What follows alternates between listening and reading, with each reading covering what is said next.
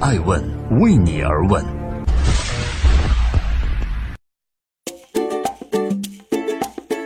Hello，大家好，二零一八年的三月十一日，星期天，我是高原，欢迎守候爱问每日人物，记录时代人物，探索创新创富。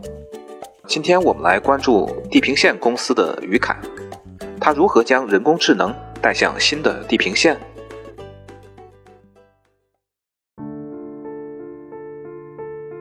今年一月份，第五十一届国际消费类电子产品展览会 CES 在美国拉斯维加斯开幕。此前，凯文·凯利曾预言，人工智能会像水电一样，成为商业社会的基础设施。而 CES 成了这一预测的最好注脚。在本届 CES 上，人工智能和自动驾驶无疑是最大的看点。在众多的参展企业中，有一家公司正试图从一个更加具备想象力的维度，将人工智能和自动驾驶紧密相连。同时，他们同样有着一个赋予人们无限想象力的名字——地平线。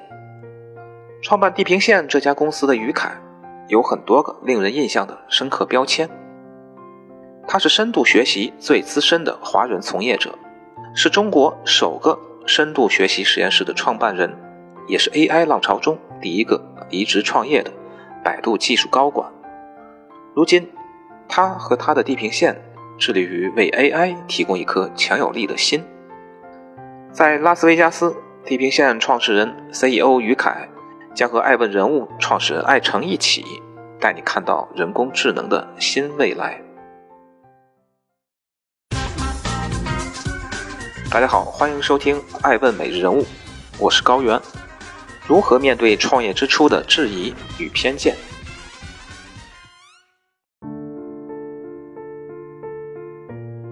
在互联网的大潮下，我们见过太多如流星般一闪而过的公司、项目和人。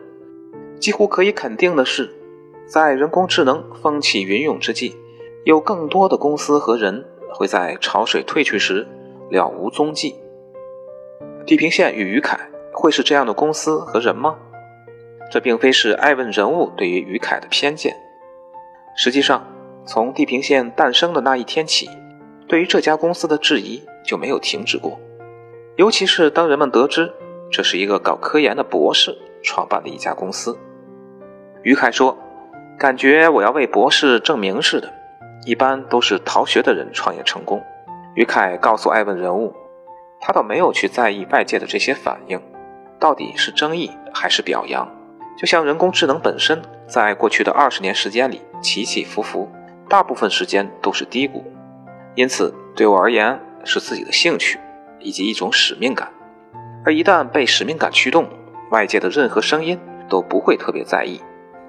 某种意义上，于凯甚至有些享受这种不被理解。他认为，创新一定是做一件事情给这个世界带来不同。所以，一个创新的公司一定有着很多不被大多数人理解的地方。不仅不理解，大多数人甚至也不同意。然后你去做，你自然享受了一段孤独的历程。不过，在这种孤独中，你真的创造出价值。等大家都意识到的时候。其实战争已经结束了，这或许正是于凯创办地平线两年来的内心独白。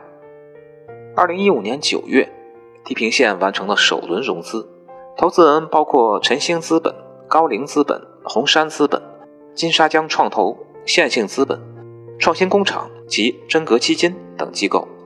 二零一六年年初，地平线获得了著名风险投资家 Uri Miner 的投资。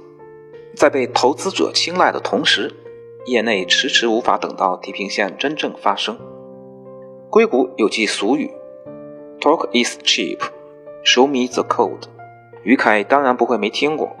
创业后真正意义上的第一款产品，到底还要等多久？是每个人对于地平线的期待。于凯也坦言，地平线成立之初，是中国第一家做人工智能处理器的公司。那时候，好多人都说，二零一五年我刚刚才明白，关注什么是深度学习，什么是算法。然后突然你说要做处理器，这是什么玩意儿？看起来很不靠谱。这份不靠谱的创业到底什么时候能出成绩？于凯给出的答案是两年。地平线现在是在孤独期还是巅峰期？哎，这个我觉得我们的巅峰肯定还是我们不断在爬坡啊。我觉得我们更多的思考的是说，我的一八年是不是超越我的一七年？我的一九年是不是更加的辉煌？就是把事情做得更好。我觉得你还是享受一种匠心。享受一种创造的乐趣，其他的事情就别考虑了。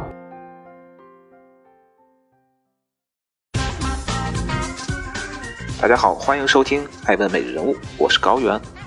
为什么会选择自动驾驶？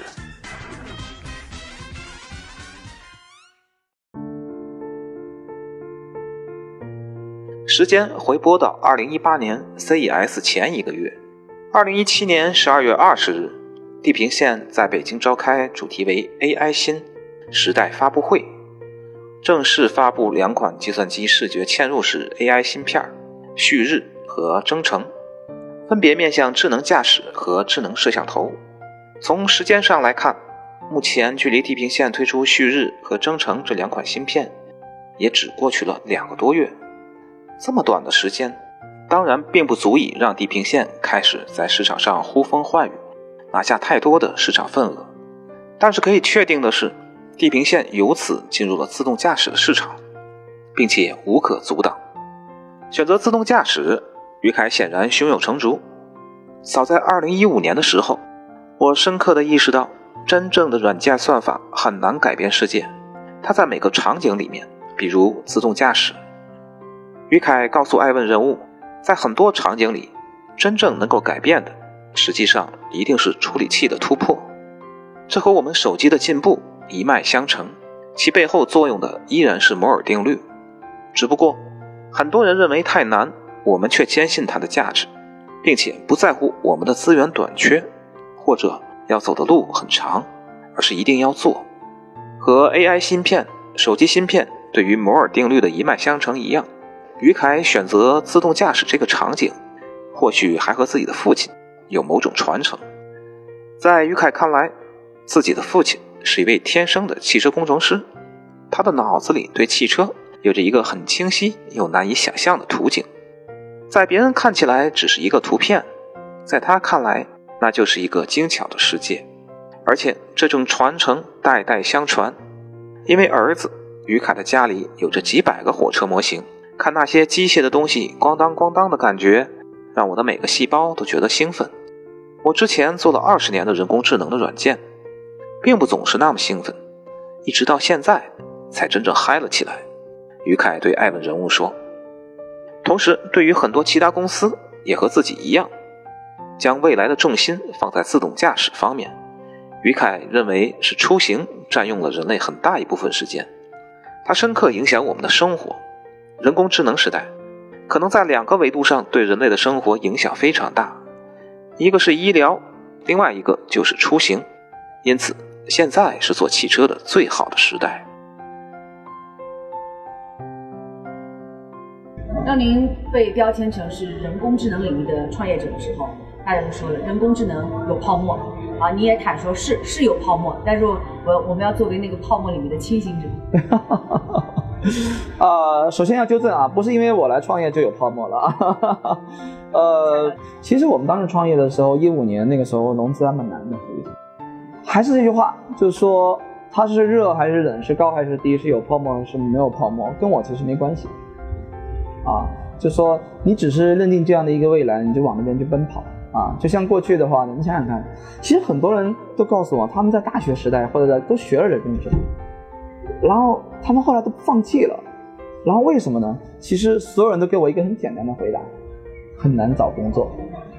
啊，在过去的二十年的时间里面，啊，但是如果你真的喜欢它的话，其实你不会 care，啊，哪怕一份很低微的工作，你就做好了，因为你每天还是享受到它的乐趣，啊，所以我的想法就是，所以回答这个泡沫的问题。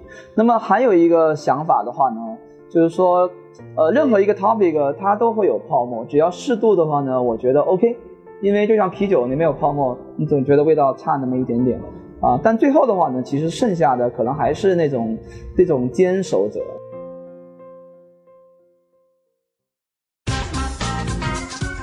大家好，欢迎收听《爱问每日人物》，我是高原。地平线的商业模式到底是什么呢？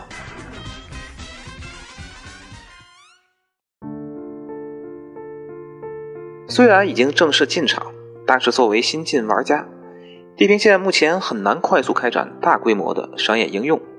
不过有一个好处是，地平线是一家软硬结合的公司，这一点非常重要。可以说，地平线的芯片的第一个用户其实是地平线自己。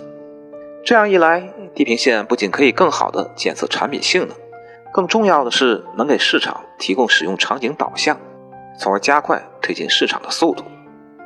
不过，创业不仅仅是在黑夜中开车，前面的路都看得不是那么清楚，驾驶者只能跟随灯光，全神贯注于自己的路。更多的时候，作为一名创业者，还要眼观八方，保持技术和商业两方面的不断进步。这也是为什么。总是有人问于凯：“你们的商业模式到底是什么？”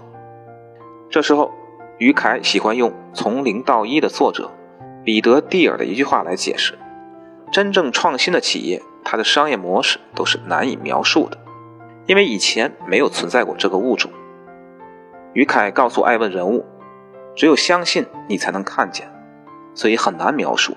我认为，真正的创业者、创新者一定是与众不同的。”二零一八年新年的时候，我写了一封新年致辞，发给每一个员工。其中第一句话就是我们要与众不同。与众不同的路，自然容不得被其他公司掌控。二零一七年十月二十日，当地平线宣布在年底前完成由英特尔领投的近亿美元 A 加轮融资时，关于英特尔是否会完全收购地平线的消息，一时间风声四起。国际巨头要将中国唯一的自动驾驶芯片公司纳入麾下的传闻也一直没有断过。在一再向外界否认这个传言的同时，于凯向爱问人物表示，即使讲自动驾驶，它也有区别。地平线目前主要考虑的是中国城市路况的自动驾驶，这个跟美国、欧洲很不一样，从而给我们带来一种很大差异化的技术路线。这也正是我们的价值所在。在于凯看来，作为自动驾驶产业的赋能者，地平线其实从一开始就在全面切入这个市场，并一直在为行业做事。未来，地平线也将在自己自主的前提下，在自动驾驶的每一阶段都会给行业企业提供处理器。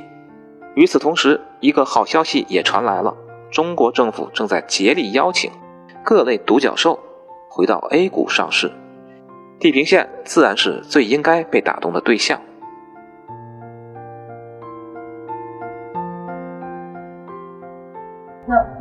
机器人地平线将会给我们带来什么样的惊喜？呃，我们在一八年的话呢，我们的核心就是 Show me the product，啊，就是产品落地，这个我很期待。呃，在一九年的 CES，我们一定会参加，我们展现给大家的一定不只是芯片。啊，一定是 something 啊，但是呃，芯片 inside。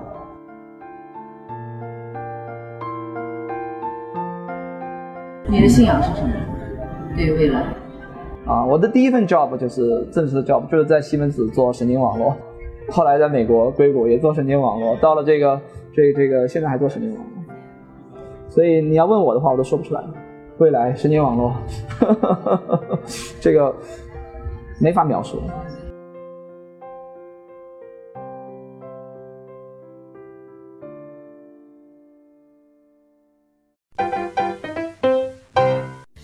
问是我们看商业世界最真实的眼睛，记录时代人物，传播创新精神，探索创富法则。